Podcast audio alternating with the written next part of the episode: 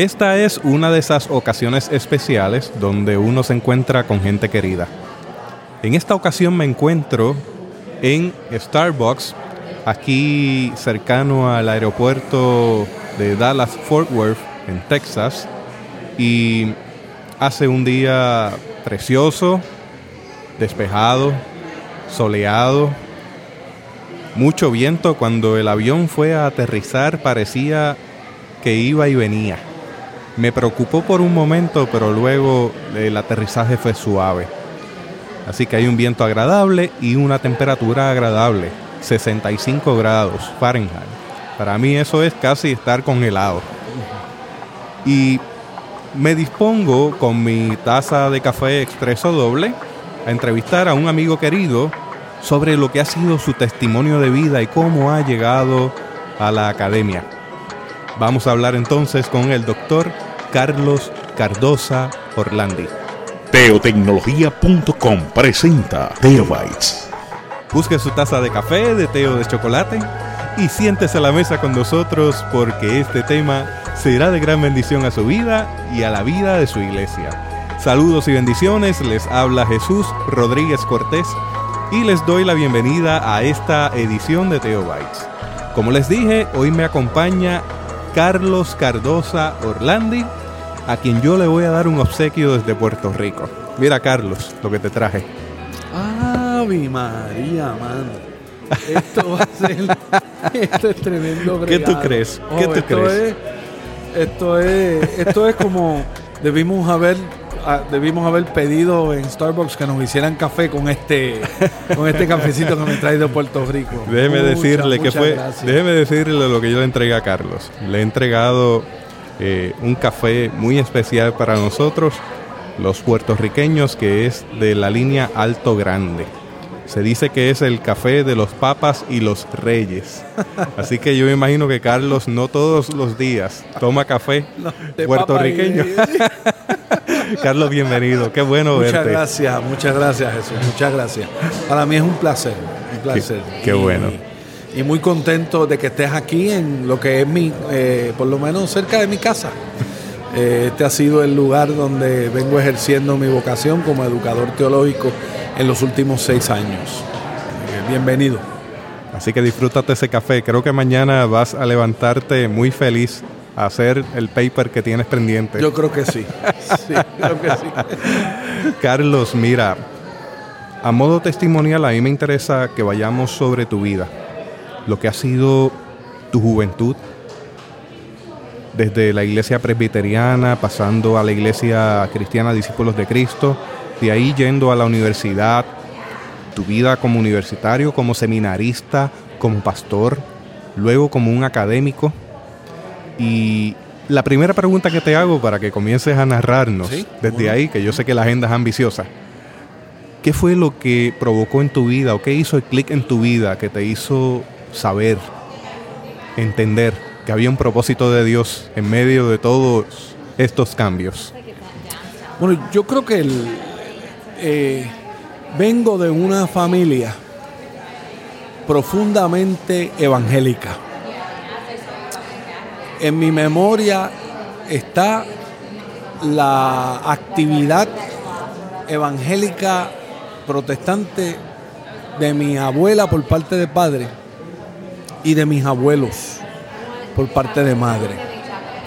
Eh, Emma, que es el nombre de mi abuela por parte de padre, y Frank y Luisa, nombres de mis abuelos por parte de madre, eh, eran gente con, un, con una profunda experiencia de fe evangélica. Y recalco lo evangélico porque en América Latina, en nuestra América Latina, ser evangélico eh, es un distintivo entre toda la comunidad cristiana.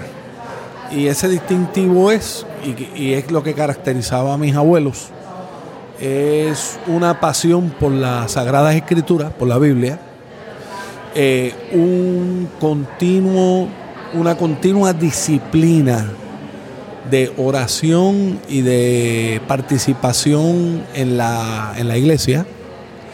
Y tercero, un, un, un un aprecio muy grande por aprender a vivir correctamente.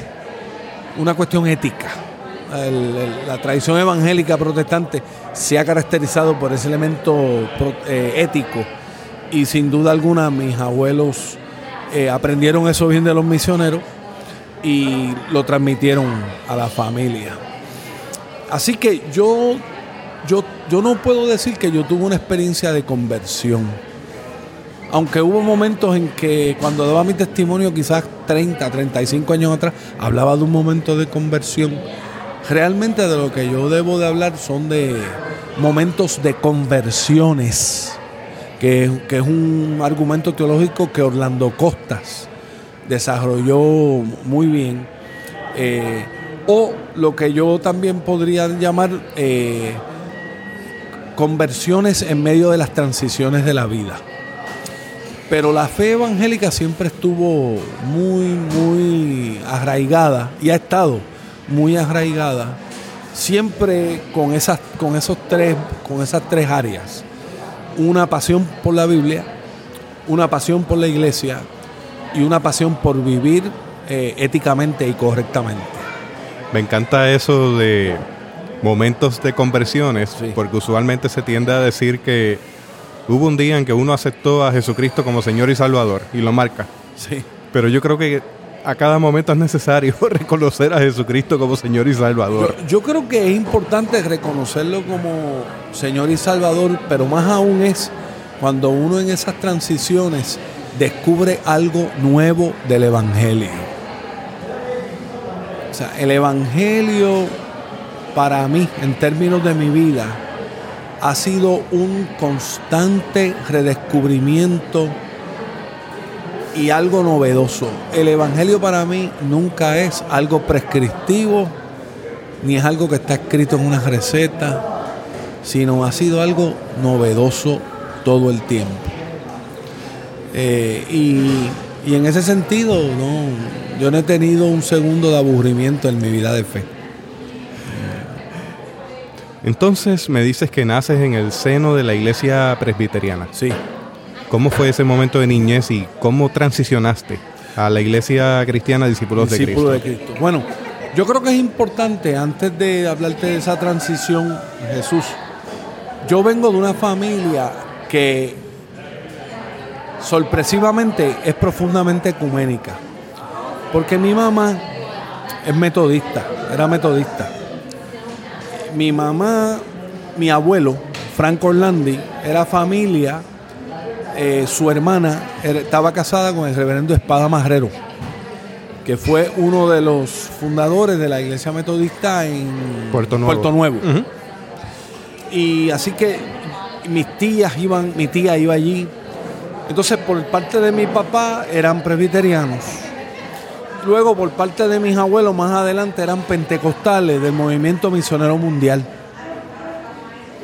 Y como si eso fuera poco, tenía algunos de mis familiares un poco de, más distancia, eran bautistas.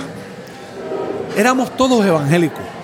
Si, si, si el que nos escucha sabe de qué significa ser evangélico, no es que somos discípulos metodistas, es que somos evangélicos.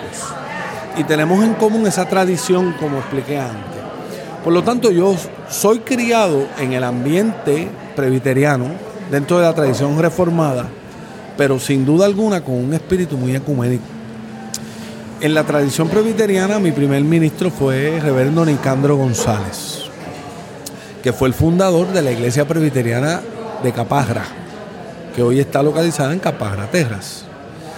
Y aunque tengo memorias cortas de Nicandro como mi pastor, el pastor de quien yo me recuerdo muy bien es el reverendo José Antonio Bonilla, que era pastor, que fue el segundo pastor de la iglesia presbiteriana de Capagra. Me recuerdo Jesús como si fuera hoy de mis maestras de escuela bíblica, especialmente de una que se llamaba o que se llama Aida Ramos. Me recuerdo de una mujer, esposa de Héctor Cruz Ginorio, que era de los Heraldos Melódicos. Sabes que, que yo fui sonidista de los heraldos melódicos en algún momento. Pues fíjate, ¿Cómo es el Sí, mundo? Héctor Waldo, eh, Chubito Maisonet. Chubito Maisonet. Pues fíjate, la esposa Edelmira fue directora de los programas de los juveniles. Y yo me recuerdo la formación cristiana que yo recibí en los juveniles. Sin embargo, la transición grande en mi vida de los presbiterianos a los discípulos de Cristo viene con el divorcio de mis padres.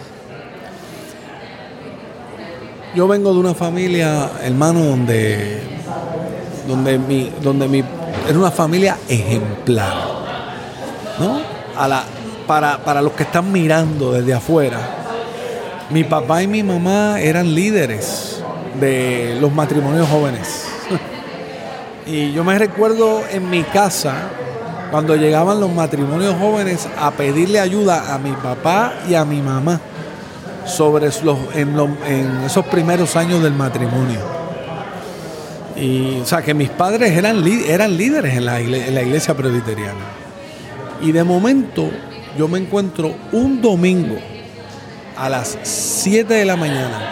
Yo escucho una discusión y cuando escucho esa discusión, mi papá le dice a mi mamá, yo me voy de la casa.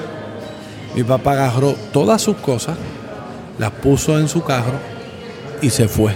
Y mi papá nunca volvió. Y eso creó un colapso espiritual y emocional en la vida de en mi vida cuando yo tenía 12 años. Y por un año y medio yo le hice la vida imposible a mis padres.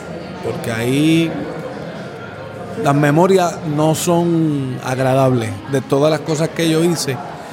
Que después uno pensando y, evaluando y con la madurez de uno y con la ayuda de otras personas que ayudan a uno a interpretar qué es lo que, qué sucedió en la vida de uno, uno se da cuenta que, pues, pues que lo, lo que sostenía mi vida como hijo y como cristiano, más que la iglesia, era mi familia. Y de momento, mi papá está afuera y mi mamá no quiere saber de mi papá y mi papá no quiere saber de mi mamá. Este fue un colapso. El mundo como yo lo conocía se derrumbó. Se derrumbó totalmente. Y yo entré en una, una gran crisis. Y el- fue, para, los años eh, 1970 que esto sucede, lo cual quizás tú eres muy joven, pero todavía para ese tiempo había un profundo estigma contra las familias divorciadas. Y ese estigma yo también lo viví de parte de mi familia extendida. Porque mami quedó marcada como la que se divorció, ¿ves? Y aunque al varón no le sucede lo mismo en una sociedad patriarcal como es la sociedad caribeña, la sociedad de caribeña, pero mami sí, mami sufrió mucho. Y yo me recuerdo que con todo y eso yo le yo hice la vida, le, como dicen en Puerto Rico, le hice la vida de cuadrito, es que dicen, le hice la vida de cuadrito a los viejos míos. Y, y por la misericordia de Dios, con todo y con las cosas malas que hice, mi vida nunca estuvo en peligro. Eh, y eso es por la misericordia de Dios. Porque en esa adolescencia mi papá no estaba en casa, la pobre vieja no me podía controlar, yo hice muchas cosas. Nunca, nunca me fui a la bebida, nunca me fui a las drogas, porque yo siempre he pensado que la gente que pierde conciencia es, gente ignorante. Ahora, yo hacía cosas malas, pero las hacía muy consciente. que quizás esto está peor. Pero gracias a Dios, Dios me protegió. Y en un momento dado fue, llegué a la iglesia de las Lomas, fíjate, Chuito, yo llego a la iglesia de las Lomas porque la iglesia de las Lomas necesita un baterista, un percusionista, en un grupo nuevo que estaban formando. Y mi prima y mi tía me preguntan si a mí me interesaba ayudar a un grupo musical en una iglesia tocando la batería. Porque yo, yo era percusionista. Hace años que no toco percusión, pero era percusionista. Y, y lo hice. Y la, el milagro fue que yo me inserté en una comunidad de fue que me proveyó tres cosas. Me proveyó música. Música alegre y música con nuestros ritmos caribeños. Me proveyó comunidad con jóvenes de mi edad, jóvenes más adultos que yo, y me proveyó mentores. Y entre esos mentores estaba el pastor, reverendo López Díaz López. Entre esos mentores había una pareja. Eh, él se llama Gustavo eh, Tavo y estaba Irma. Cuando Tavo e Irma estaban juntos. Irma es de la iglesia de las Lomas, como tú sabes. Irma Olivieri. Sí, Irma Olivieri. Este, y eso hasta cierto punto me, cambió la vida. Eh, porque ante el colapso del mundo que yo conocía, y esto no tiene nada que ver, yo me recuerdo que una vez que yo decía, no, pero es que la iglesia presbiteriana no me, no me ofreció o no me ofrecía lo que yo necesitaba. Eh, eso, eso fue un comentario que yo hice en mi, en mi adolescencia que lo que demuestra era que soy un adolescente. Pues cuando yo, lo, yo, pienso en eso ahora, no, no fue que la iglesia presbiteriana no me ofreció lo que yo necesitaba, es que, es que mi mundo, que incluía la iglesia presbiteriana, colapsó. Me llama mucho la atención que ha habido un tema girando en las diferentes conversaciones que hemos tenido en el día, y es el ministerio con la niñez, con los jóvenes. Me mencionaste que estuviste en la mañana en la iglesia en una actividad de la niñez. Sí, sí. Y fíjate que me estás mencionando cuán importantes fueron para ti. Oh, sí, sí. Esas maestras de escuela bíblica. En la formación. Y ahora me estás mencionando nuevamente que hubo gente que entró contigo en el camino a acompañarte. Sí. Como mentores. Mentores. Entonces, cuán importante es que, y cuán vigente es que la iglesia necesita seguir proveyendo esos espacios seguros para nuestra niña y nuestra juventud. Y, eso, y lo interesante es que cuando yo pienso en todo lo que esas personas hicieron por mí, eso a mí me llena de un profundo sentido de agradecimiento y, y de humildad que hubo gente que pensara que invertir tiempo, dinero, porque invirtieron dinero en mí, invertir energía, invertir cuidado, fue lo que me salvó, viejo.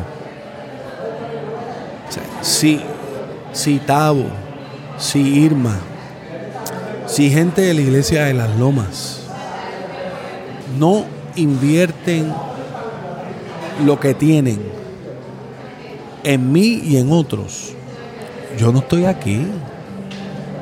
Yo no estoy aquí. Mira, este Chubito, cuando yo llegué a la iglesia de las lomas, yo le dije a uno de los jóvenes que me estaba preguntando que, era lo que yo pensaba estudiar, yo estaba allá en noveno grado, noveno en décimo grado, porque él estaba allá en cuarto año.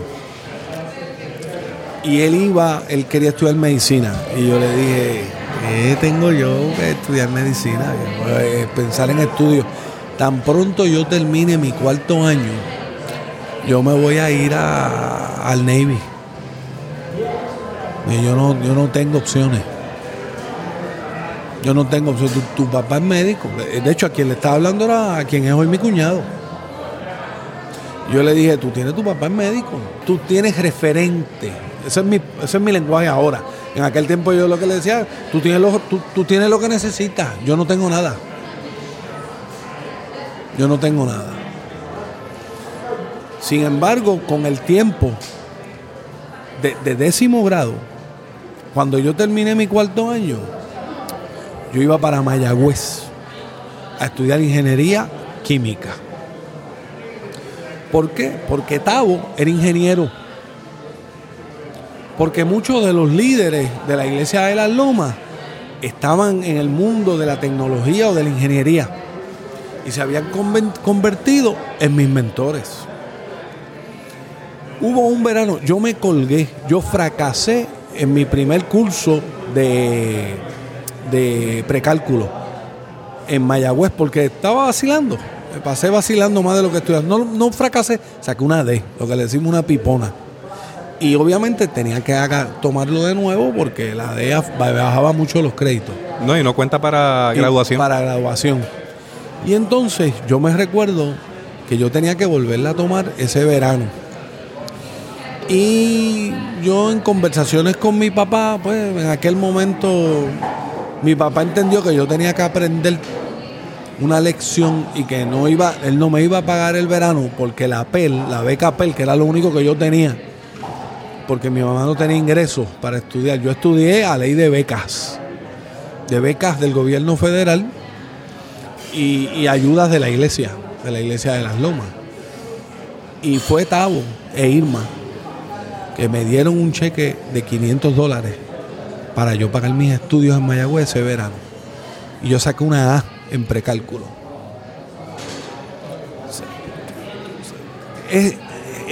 No, hermano, no, no. Sin esa gente, vamos a ponerlo de esta manera. Vamos a hablar de teología un poquito.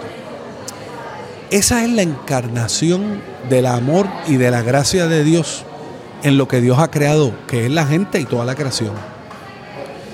Tavo Irma fueron vehículos de gracia. La iglesia de las Lomas fueron vehículos de gracia. En ese momento, como lo fue la iglesia presbiteriana con, con, con las maestras de escuela bíblica, con los pastores que yo tuve, con Edelmira, que, que fue tan tremenda líder de, de los jóvenes, fueron vehículos de gracia. Pero es interesante que la gracia a veces tenemos la experiencia como de continuidad y discontinuidad. A veces estamos en la cresta de la ola de gracia. Oye, de momento la ola se nos cae y se nos cae el mundo y pensamos que la gracia se acabó.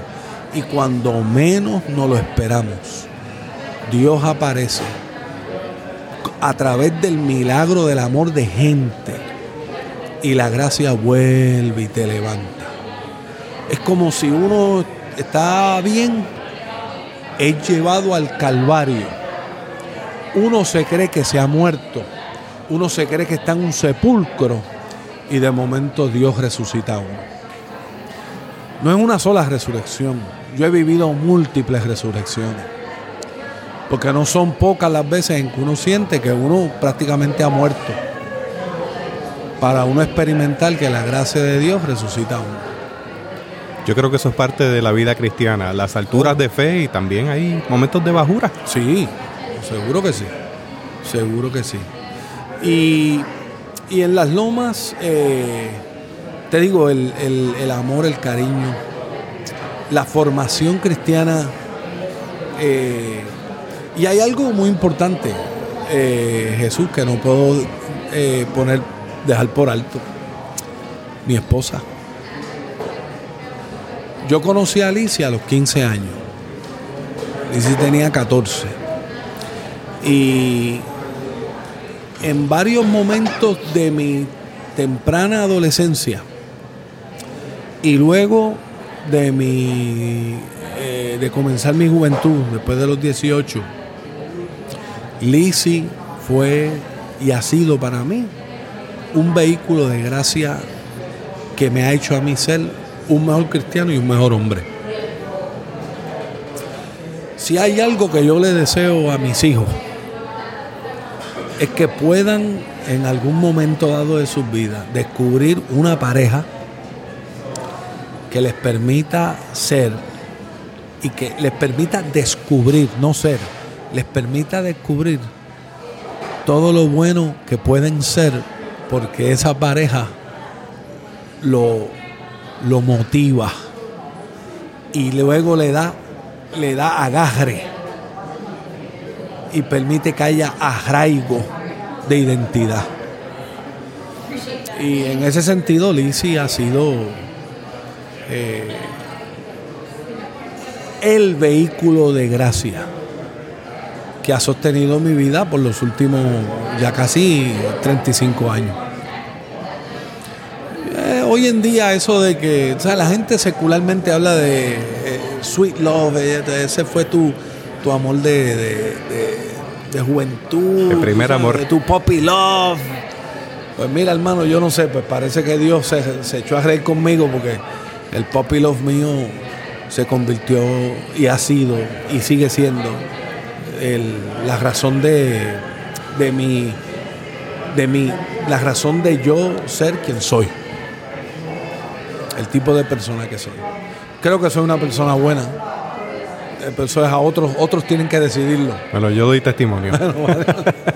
pero es, eh, eso ha sido así, gracias a Dios. Esa transición a los discípulos de Cristo fue muy hermosa.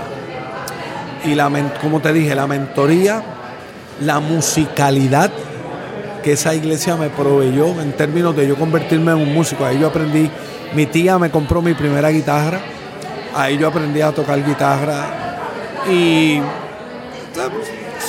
hice buenas, buenas contribuciones musicales. Este, y durante esa situación de mi juventud, eh, entre la música, mis mentores y la amistad, eso fue lo que me permitió para superar una crisis que yo estoy consciente que hay otros que no pueden superar y que su corazón se queda lastimado, lastimado porque no pueden, no es, no es encontrar razón de ser al divorcio. Porque yo cada vez que pienso en el divorcio de mis padres, yo puedo encontrar mil y unas razones por las cuales se divorciaron. Pero encontrar razones de divorcio no es lo mismo a ser sanado. Y yo fui sanado. En un momento dado, el amor y el cuidado que yo pensé que carecía por el divorcio de mis padres fue llenado por el amor, la gracia de Dios a través de una comunidad que me brindó música, que me brindó mentoría y que me brindó amistad.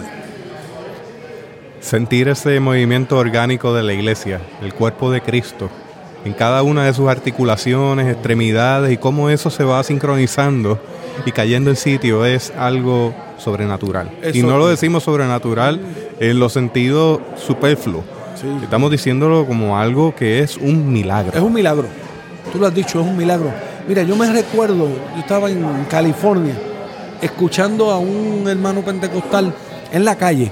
Estábamos en un servicio, estábamos en la calle dando un servicio, había un hermano testificando. Y el hermano estaba testificando sobre, sobre el milagro que él, que él experimentó cuando le dio cáncer. Y obviamente la expectativa, por lo menos la expectativa mía, mientras él estaba hablando, era la que uno asume. Que el milagro era, o que el milagro fue, pues que el Señor lo sanó. Cuando él mismo dice que el milagro fue que él nunca estuvo solo. Porque siempre hubo hermanos y hermanas de la comunidad de fe y fuera de la comunidad de fe que estuvieron con él en medio de sus tratamientos y de sus luchas. Cuando uno tiene la capacidad de darle al término teológico, darle teología al término milagro en función de, lo, de, formas distintas de relacionamiento humano, eso es milagro, viejo. Eso es milagro. Porque eh, podemos ir a otras religiones y vamos a ver milagros de sanidad. Podemos ir a otras, inclusive a mundos seculares, pseudo religiosos, y se hacen sanidades. Y, no tenemos forma de explicarla. Pero en muchos de esos círculos, el carácter de la comunidad no es el mismo. Y sin embargo, como tú dijiste, esa, esa capacidad de ser cuerpo de Cristo para que las coyunturas se mantengan funcionando y no dejar que un pedazo del cuerpo sea eliminado. Esa capacidad orgánica, ese carácter eh, de, de red. Ah, eso, no tiene e- eso sí que es un milagro.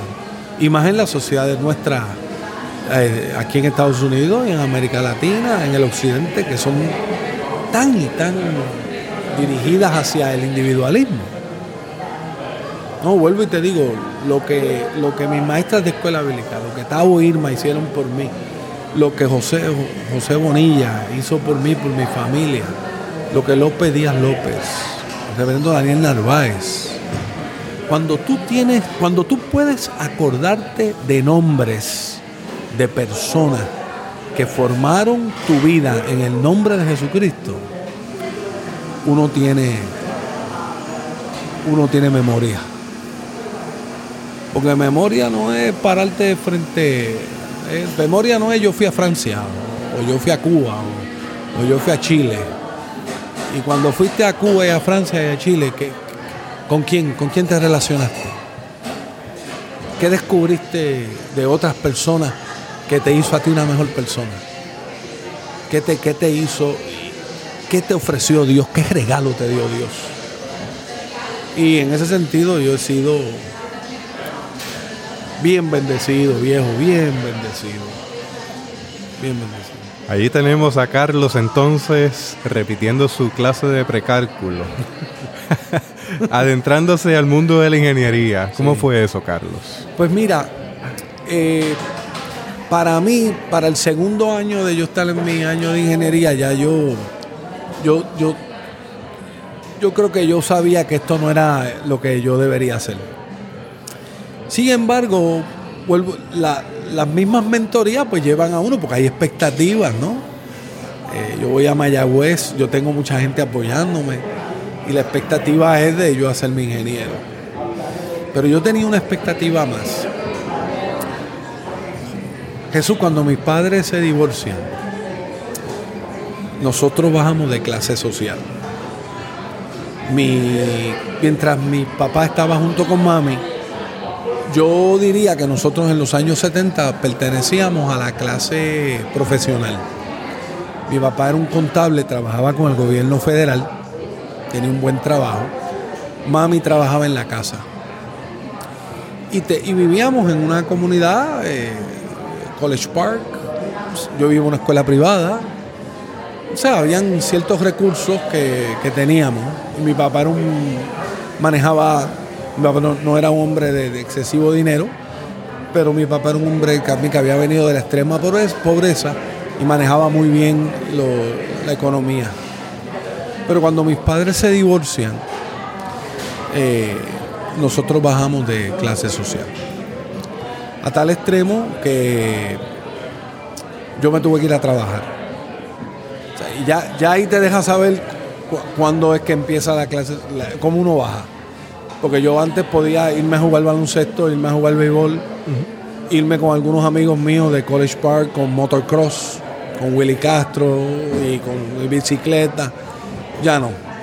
Ya yo tenía que llegar a casa después de, de mi high school y tenía que irme a trabajar. Y yo trabajé como. eh, yo trabajé como. eh, en el, eh, janitor, Sí, eh, eh, conserje. conserje en mi escuela. Yo conseguí un trabajo en la misma Huelellana. Y durante nueve, el año 10, año 11, año 12, yo trabajé de conserje en la escuela. Yo llegaba a las seis y media de la mañana, limpiaba salones, mapeaba salones, limpiaba baños. Y cuando terminaban las clases a las tres y media, yo me cambiaba de ropa y limpiaba salones. Y ese fue mi trabajo en, eh, durante, durante 10, 11 y 12 en high school. Eso fue duro Y en un momento dado yo me prometí que si yo iba a ser ingeniero, yo iba a tener billete viejo. Eh, y como hasta ese momento, en ningún momento se me, había, se me había enseñado en mi familia la ética, ese elemento ético, nunca se cuestionó que la riqueza mía podía ser porque yo le estoy quitando a alguien de lo que tiene. Y vivimos en un sistema capitalista, pues la idea era estudiar y hacerme de dinero. Yo me recuerdo que yo le prometí a Lizzie, yo le dije, no te preocupes porque yo voy, yo voy a ser ingeniero y vamos a tener una casa en San Francisco. Y después de tener una casa en San Francisco, vamos a tener una lancha y yo voy a guiar un BMW. Esa era mi expectativa. Claro, siempre pensando que iba a ser un hombre de iglesia, dedicado a la vida de la iglesia. Pero hermano querido, en Mayagüez yo las pasé bien, bien malas. Bien malas. Tú sabes algo, Chuito, Licia a mí me enviaba en la semana de su trabajo. Pues ella trabajaba con su papá los sábados. Y Licia a veces me enviaba un giro postal de 5 o de 10 dólares. Que era lo que me ayudaba a mí a poder terminar la semana en Mayagüez. Como no había dinero en casa, mami lo que hacía era que me preparaba comida. Yo me llevaba de la compra que mami hacía, mami me pedía la parte mía de la compra y yo me la llevaba. Por lo tanto, Chubito, antes de esto del ministerio, lo único que yo pensaba era que yo quería vivir bien. Y quería vivir, cuando te digo vivir bien, era que yo quería ser de la élite profesional de Puerto Rico. Que de hecho, muchos de los mentores que vienen en las lomas son, fueron hombres y mujeres de éxito en el mundo profesional. Y mi papá fue un hombre de éxito en el mundo profesional. Y mami se reventó trabajando. Duro, duro, duro. Hasta que llegó un momento dado que con todo y que yo estaba haciendo, tenía esa expectativa. No, la ingeniería no era lo que yo, lo que yo, por donde yo iba. Lo que fue interesante fue que fue en las lomas que yo recibí el llamado ministerial. Y ese llamado fue una cosa que fue una cosa que transformó mi vida completamente. Porque ahí fue que yo me di cuenta que el ministerio era otro, que mi vida tenía que tomar otro giro y que ese giro era ser ministerial. Y la persona clave, las personas clave para ese, esa transformación fueron el reverendo Daniel Narváez, que si, el que el que busca la historia de los discípulos de Cristo se va a, recordar que Daniel Narváez fue declarado uno de los eh, no, no aceptables en los discípulos de Cristo y ahí fue que Daniel se va para las sociedades bíblicas, porque Daniel era eh, básicamente un teólogo de la liberación. Daniel Narváez para mí ha sido el, pastor por excelencia que demostró una que empezó a, a, enseñarme lo que significa ser, lo que significa tener una convicción ministerial de solidaridad con la gente pobre. Y en las lomas, Daniel a mí me dio las tareas de trabajar con la persona del residencial de Vista Hermosa. Y hay dos mujeres, hay un hombre y una mujer en ese residencial que transformaron mi vida. Don Juan, que tocaba la guitarra en la iglesia de las lomas, y Doña Rosa. Y una tercera mujer, Doña Matilde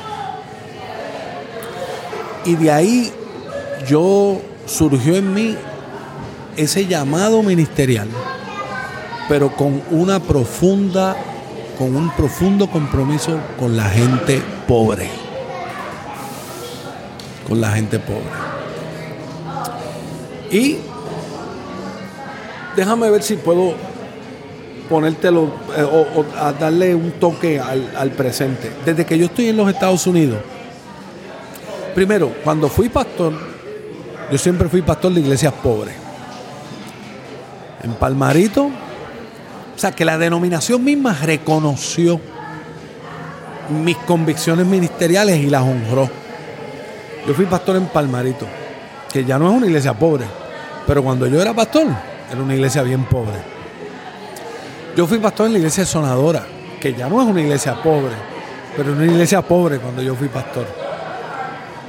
Y Santa Rosa de Dorado, que ya tampoco es una iglesia pobre, porque las generaciones cambian, pero había una población bastante grande de gente de clase trabajadora.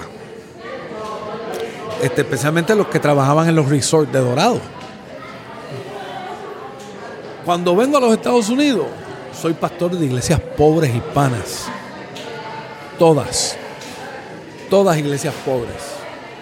Cuando termino mis estudios, me hago, me hago profesor, soy miembro de iglesias pobres, de, indocument de inmigrantes indocumentados. Y actualmente estoy envuelto en una iglesia de inmigrantes indocumentados que es una iglesia pobre. A mí, tanto en Colombia, cuando yo daba clase en el Seminario Teológico de Colombia, como en como en aquí en Perkins, a mí mis colegas me preguntan que por qué yo no voy a la iglesia donde usualmente van los profesores de la escuela de teología. Y, y sin entrar en juicio, yo no puedo ir a esas iglesias ni mi esposa tampoco, ni mis hijos tampoco. Porque nosotros tenemos que estar arraigados al pueblo. Y ese ha sido mi compromiso. Mi compromiso económico y mi compromiso vocacional. Y en lo que escribo, la gente que lee lo que yo escribo, yo trato de mantenerme como historiador lo más cerca de la historia del pueblo. Y eso ha marcado mi vida. La iglesia de las Lomas me sostuvo, pero la iglesia de las Lomas también marcó mi trayectoria y mi arraigo vocacional en relación a la vida de los pueblos. Y yo no cambio eso por nada del mundo. Yo siempre quise ser pastor, siempre quise ser pastor. Mira, cuando yo terminé, en el, cuando yo estaba en el seminario evangélico de Puerto Rico, yo quería, cuando volví, cuando yo volviera del doctorado, mi, la, la expectativa mía era, yo termino mi doctorado en Princeton y yo vuelvo a ser pastor de una iglesia pobre y enseño en el Seminario Evangélico de Puerto Rico. La ironía es que el Seminario Evangélico de Puerto Rico nunca me ofreció trabajo. Sin embargo, siempre hubieron iglesias que estaban dispuestas a recibirme. Este, esa es una paradoja en, la, en, la, en mi trayectoria ministerial. Y, y, y para mí ha sido interesante cómo Dios me ha mantenido constantemente en esa, en esa, con toda mi formación histórica y teológica, yo nunca he perdido de cuenta, nunca he perdido de vista que yo necesito estar conectado con la base, con la iglesia de la base. Yo puedo tener, el, el, obviamente, el lenguaje teológico, académico, pero en términos de mi vida espiritual, y de mi formación espiritual, yo me quedo con la base. Y en esa praxis veo un alto sentido de justicia. Sí, justicia, eh, equidad. Eh, y esa justicia se, con el tiempo ha, yo he visto el las conversiones que uno sigue teniendo me han llevado a, a otros actos de justicia. Por ejemplo, para darte un ejemplo bien concreto, mi experiencia con la, con la comunidad islámica en los Estados Unidos. Lo mucho que la base de esa comunidad sufre. De la misma manera aquí en Texas, mucho más que en Georgia o que en, Nueva York, las comunidades latinas aquí. Aquí la comunidad mexicoamericana, la comunidad centroamericana está profundamente agolpeada en este estado. Esto es un estado nefasto, viejo. El estado de Texas. Aquí los puertorriqueños y puertorriqueños llegan y se sienten muy bien y logran todo, pues seguro. Tú tienes, tienes el, el carnet, ¿no? Tienes tu, pasaporte, tienes tu ciudadanía. Pero ten cuidado, porque por ejemplo, a, mis hijos los han llamado los mexicanitos. Y ellos han, ellos han vivido lo que los, los amistades de ellos, México, México y México Americana, sufren. Y ellos tienen que de alguna manera de vez en cuando recordarles, no, yo no soy mexicano, pero esos mexicanos y esos mexicoamericanos son mis amistades y son dignos de justicia. Y, en ese sentido, eh, yo podría decirte que uno no es la misma persona. Eh, déjame ver si yo puedo la manera que yo he articulado esto en, algunos de mis escritos y en mis clases es de la siguiente manera. Tú sabes que la, nuestra tradición evangélica se habla siempre de la segunda venida de Cristo, ¿no? Y eso en el idioma teológico es la escatología, la teología del fin de los tiempos. Y tú sabes que en la teología nosotros hablamos de que desde el momento en que Jesús dice en el Evangelio de Marcos, eh, arrepentidos porque el reino de los cielos se ha acercado, ¿no? Eso es en Marcos. En el Evangelio de Lucas, hoy se ha cumplido esta escritura cuando está en la sinagoga. El Espíritu del Señor está sobre mí. Es interesante que en la teología lo que se enseña es que nosotros los cristianos vivimos en los últimos tiempos. Pero lo que hemos perdido de vista es que nos hemos concentrado tanto en pensar qué son las cosas que van a suceder en los últimos tiempos. En lo inminente. exacto, en lo inminente. Y, la, y, cosas, y sobre todo cosas que suceden fuera de mí. O sea, el, conflicto actual de Corea con Estados Unidos. Eh, tú escuchas gente decir, eh, eso es una señal de la segunda venida de Cristo.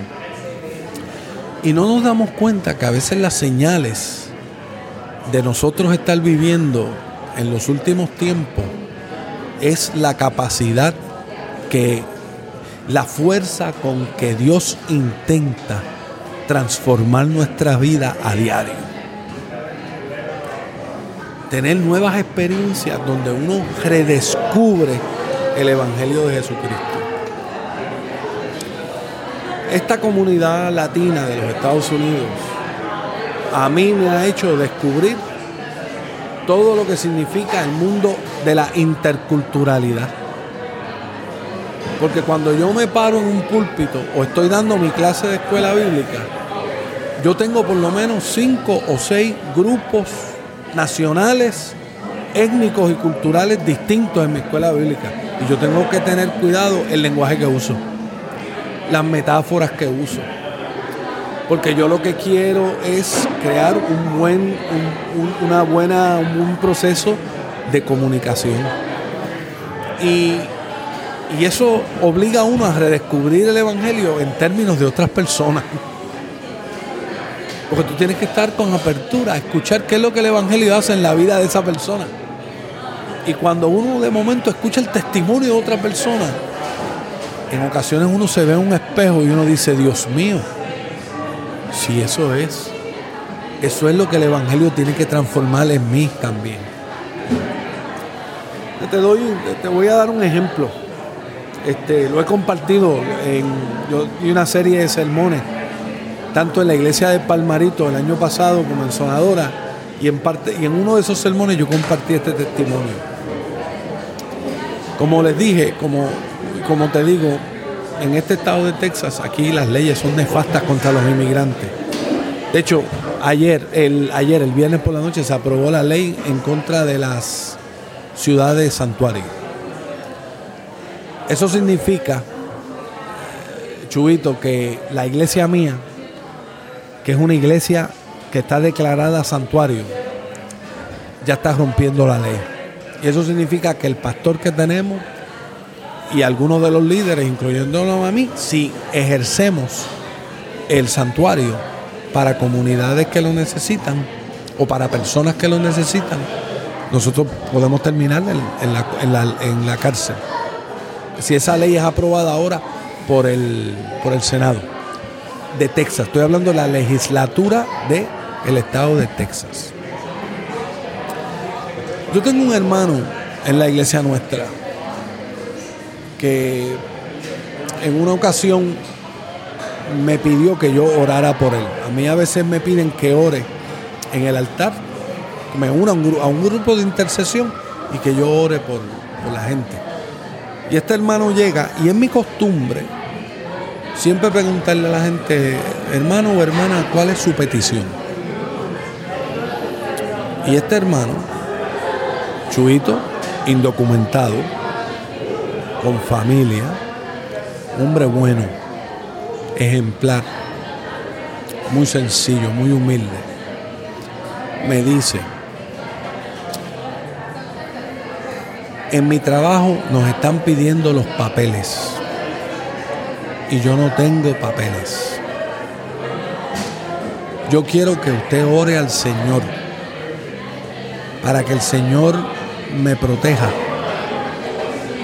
eh, en mi trabajo y que yo pueda, yo pueda mantener mi trabajo porque a mí me gusta mi patrón y mi patrón es un hombre bueno y yo no quiero perder mi trabajo.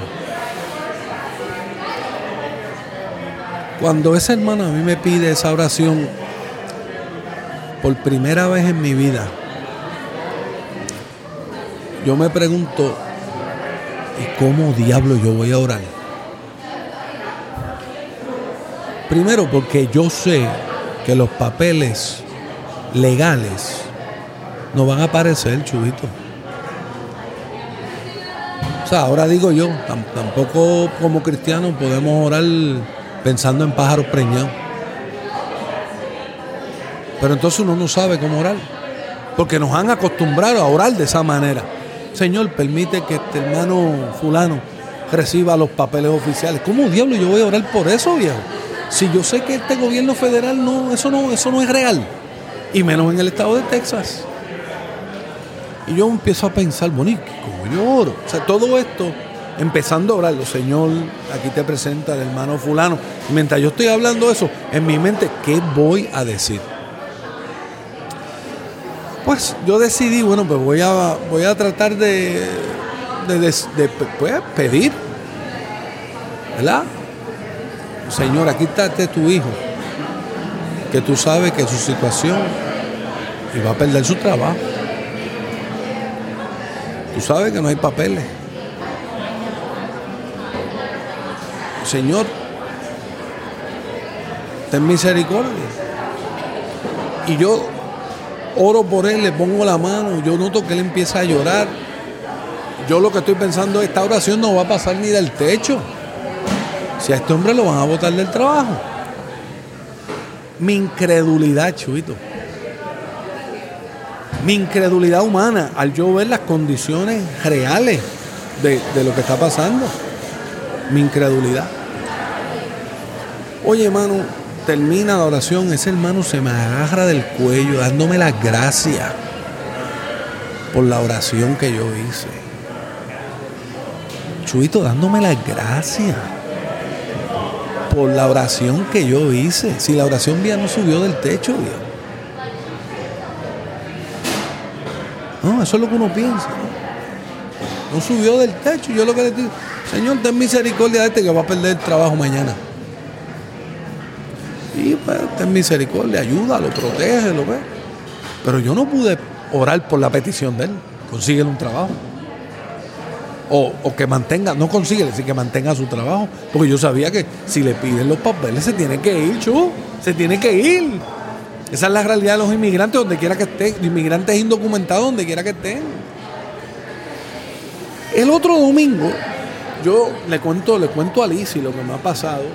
Me voy que si Dios llega a estar de frente a mí, le paso un rolo de lo disgustado que estoy con, con el mundo en que vivo, deseando que colapse y que venga el reino. Uno se siente frustrado, incrédulo, sin fe. Al otro domingo, cuando yo llego, el hermano me está esperando en la puerta.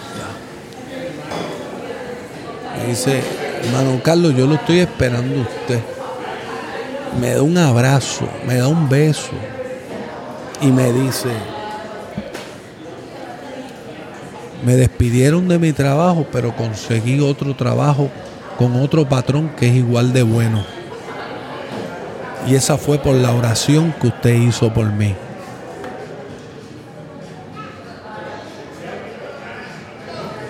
¿Tú sabes lo que es eso, Chuy? ¿Tú sabes lo que es que tú oras sabiendo que tú eres un incrédulo? Y que es el testimonio de por quien tú oraste, quien te da fe, quien te aumenta la fe. Tú sabes ese texto de aquel padre que el hijo estaba endemoniado y que los discípulos no lo podían sacar y que Jesús le dice, al que cree todo le es posible, ¿se acuerdan? ¿Y qué es lo que le contesta el padre? Yo creo, pero ayúdame en mi incredulidad. Y entonces Jesús sana a su hijo. Ese hermano de, esa, de esta iglesia mía, ese hermano trabajador indocumentado, inmigrante indocumentado, fue vehículo de gracia para aumentar mi fe.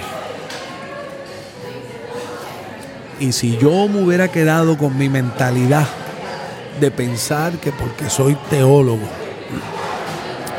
o porque tengo maestría en divinidad, o porque tengo muchos años de cristiano, no tengo nada que aprender del Evangelio, me hubiera fastidiado. Me hubiera fastidiado, porque no hubiera podido ver la mano de Dios en la vida de ese hermano, que se convirtió en sostenerme, en quitarme mi incredulidad y sostener mi fe.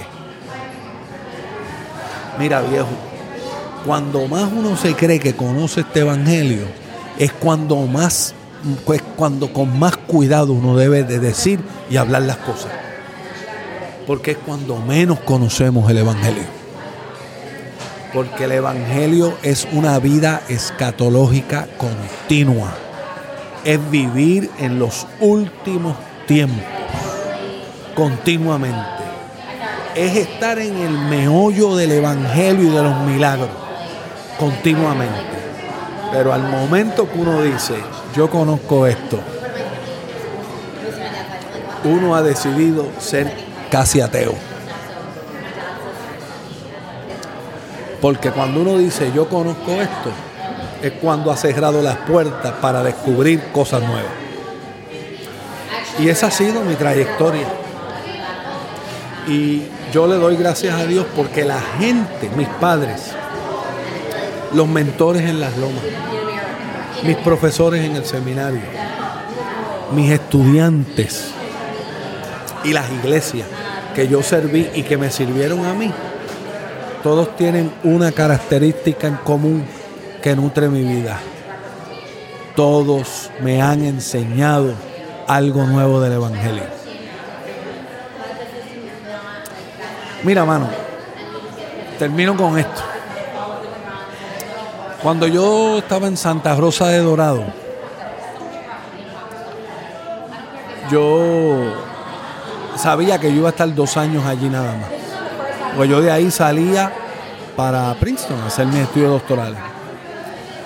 Y yo me recuerdo, Chubito, yo me recuerdo que cuando la iglesia me despidió, hubo un hermano muy, muy, muy, muy sencillo. Hermano Juan, ya él murió, en la iglesia de Santa Rosa. Juan Oquendo. Estaba su hermano que era Cheo y Juan. Juan. Yo me recuerdo que él trabajaba como conserje en uno de los resorts del hotel. Vivía allí en el barrio de Santa Rosa de Dorado.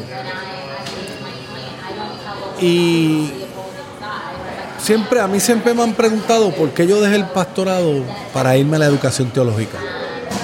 Siempre me han preguntado eso. Esa fue mi última transición. Y esa transición a mí me la confirmó ese hermanito. Cuando en la fila de la gente que se estaba despidiendo de Liz y, y de mí, me dijo, usted es un teólogo. Y no solamente un teólogo, usted es un maestro. Yo he aprendido más teología con usted que lo que nunca me imaginé. Gracias por ser mi maestro. Cuando un hermano de la iglesia, de la base, un hermano pobre, trabajador, con muchas luchas de salud, le comunica a uno en un, en un momento de despedida y le dice a uno, usted es un maestro. Hermano querido, si eso no es el Espíritu Santo hablándote, ¿qué tú esperas? Que me lo diga, que me lo digan mis profesores en el Seminario Evangélico de Puerto Rico. Sí me decían que yo tenía talento y eso me halagaba. Que me lo dijera Daniel Narváez, seguro que me halagaba. Que me lo dijera este don Juan Figueroa, cuando era pastor general. Carmelo. Carm- Cuando me lo dijera Carmelo, uno de mis mentores en mi vida ministerial y en mi vida de educador teológico, me halaga. Pero que me lo dijera Juan Oquendo, hermano de la iglesia de Santa Rosa de Dorado, nieto de esclavo del barrio de Santa Rosa de Dorado, hombre sencillo, humilde, que me dijera que yo había sido llamado para ser maestro. Si eso no es el Espíritu de Dios, ¿qué? No, Señor ha sido bueno, viejo. Pero ha sido bueno no, no por, por cosas extraordinarias, sino porque el Señor en lo que es ordinario me ha hecho descubrir lo extraordinario del Evangelio. Y a Él sea la gloria. Ahí está el milagro. Amén. Carlos, estoy muy agradecido por este tiempo riquísimo.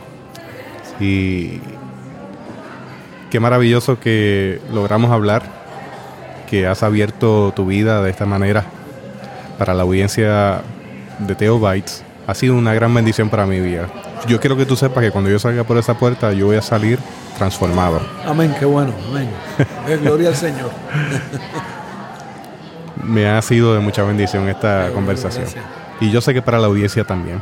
Así que invito a la audiencia a buscar en la página de internet para este podcast que es www.teobytes.com y que la comparta con otras personas que usted sabe le va a ser de gran bendición como lo ha sido para la vida de Carlos y para la mía. Hasta aquí esta edición de Teo Bytes. Gracias por darnos el privilegio de llegar hasta ustedes a través de las redes informáticas. Será hasta el próximo episodio. Que la paz y la gracia de nuestro Señor Jesucristo sea con ustedes.